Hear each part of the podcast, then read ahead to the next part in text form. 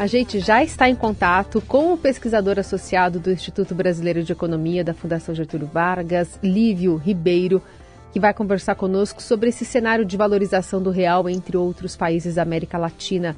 Tudo bem, Lívio? Bom dia, bem-vindo. Bom dia, bom dia, Carol, bom dia, Raíssa. Acho que um exemplo que a gente pode começar essa conversa é com o que está acontecendo com o nosso vizinho, né? Ah, a Argentina tem uma desvalorização muito pesada do, do, do peso perdão do trocadilho, eu acabei de perceber.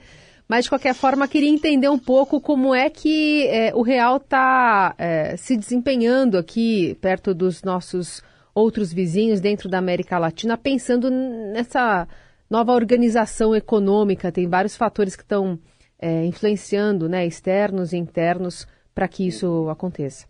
É, o, o, seu comentário agora ele é importante porque é exatamente assim que a gente tem que olhar para o comportamento relativo das taxas de câmbio. Né? Sempre uma combinação de fatores globais e locais.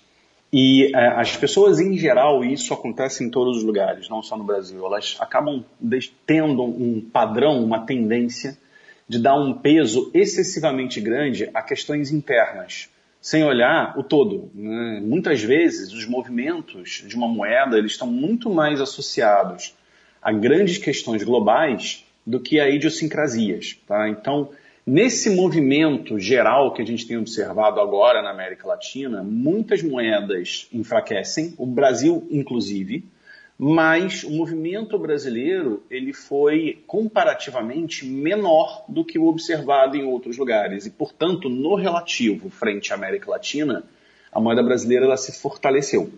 Isso é diferente de dizer que a moeda brasileira é, é, teve um bom desempenho. Ela não teve, mas ela teve um desempenho relativo melhor do que o observado nos nossos pares regionais.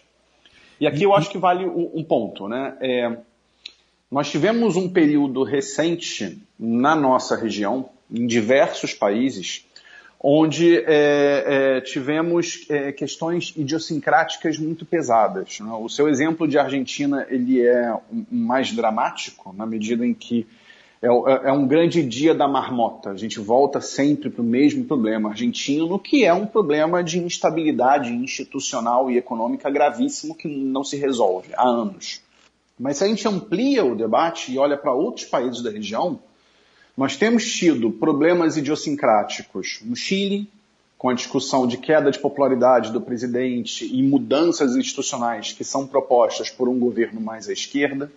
Nós tivemos a questão da eleição colombiana, que foi uma eleição particularmente dura também, com mudança de matriz ideológica no país e incerteza associada ao que virá depois disso. E no Peru, já há algum tempo, com um governo também com uma, uma transição ideológica relevante, mas um governo que não consegue montar um gabinete para governar. Né? Então, assim, são cenários que é, vão trazendo choques idiosincráticos dentro de um contexto que é menos favorável a países emergentes de maneira geral, e estes choques que eu citei eles nessa janela recente de tempo, eles foram mais pesados do que os choques que nós tivemos aqui. Né? A, a, a nota de, a, de cuidado que eu gostaria de fazer é que muitas dessas questões que estão associadas a ciclo político aconteceram num timing diferente na América Latina, elas foram anteriores. Mas a nossa, ela tem data marcada, ela é daqui a dois, três meses. Então, foi melhor tem questões globais, tem questões locais, o diferencial de juro brasileiro é muito mais alto, isso também ajuda, mas tem outros riscos que ainda podem se materializar no cenário externo e interno, que podem inverter essa tendência de fortalecimento relativo no real que a gente tem observado nos últimos dois, três meses. Lívia, você citou então que a situação do real, né, pelos motivos que você expôs, digamos assim, é menos pior, né, em relação é. aos outros países.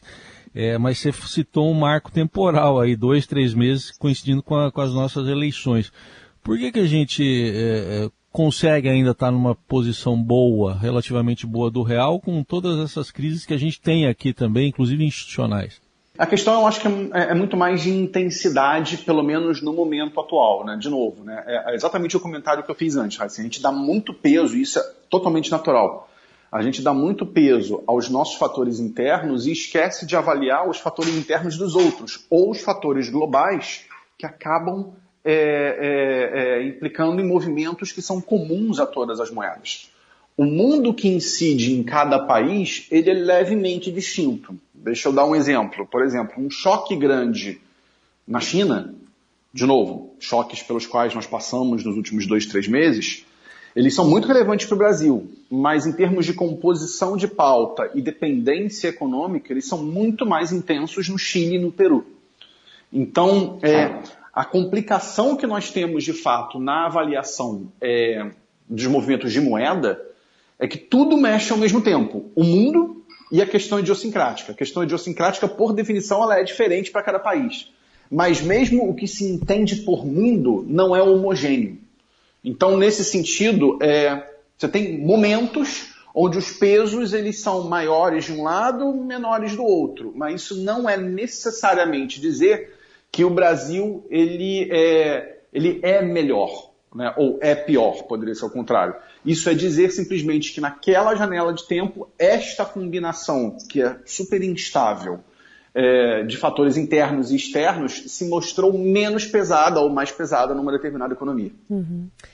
É, quando você faz esse exemplo, então, é, da China para alguns países nossos vizinhos, é, a intenção é, é, fazer essa comparação de que o Brasil ainda, querendo ou não, está um pouco mais estável. No caso, por exemplo, de preço de commodity, é, isso influencia um pouco menos países que são mais dependentes de compras no exterior, né? É, na verdade, mais dependentes especificamente isso. da China. Uhum. Né? Então, pode, pode ter um outro debate.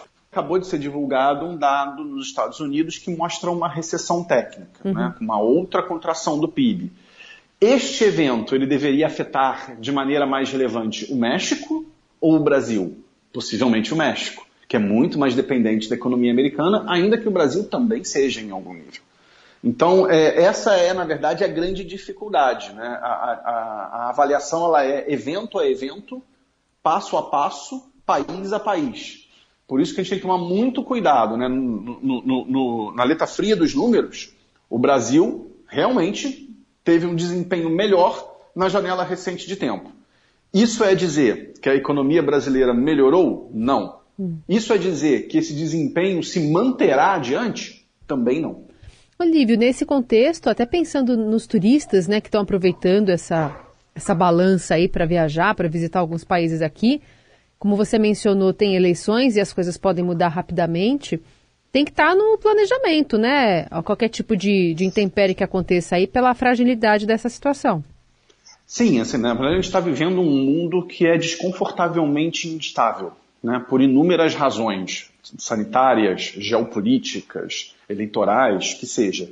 Então, é, é, é, um momento, em momentos de grande incerteza, de grande volatilidade, infelizmente a gente está passando por um desses, as decisões que se mostravam adequadas uma semana podem se mostrar inadequadas na semana seguinte. Então, é, eu diria, eu expandiria até o debate para além do turista, na verdade, de maneira geral, né? A gente tomar muito cuidado num ambiente como o que a gente está, infelizmente, vivendo hoje, de fazer planejamentos de prazo muito longo, na medida em que você pode até fazer isso e é muito bom que se planeje a prazos mais longos, mas é preciso reconhecer que existe uma, vamos chamar de bola de incerteza em torno das decisões, que ela é muito maior do que o usual. Então, o que, pode, o que hoje parece adequado pode não se mostrar adequado num horizonte até relativamente curto de tempo.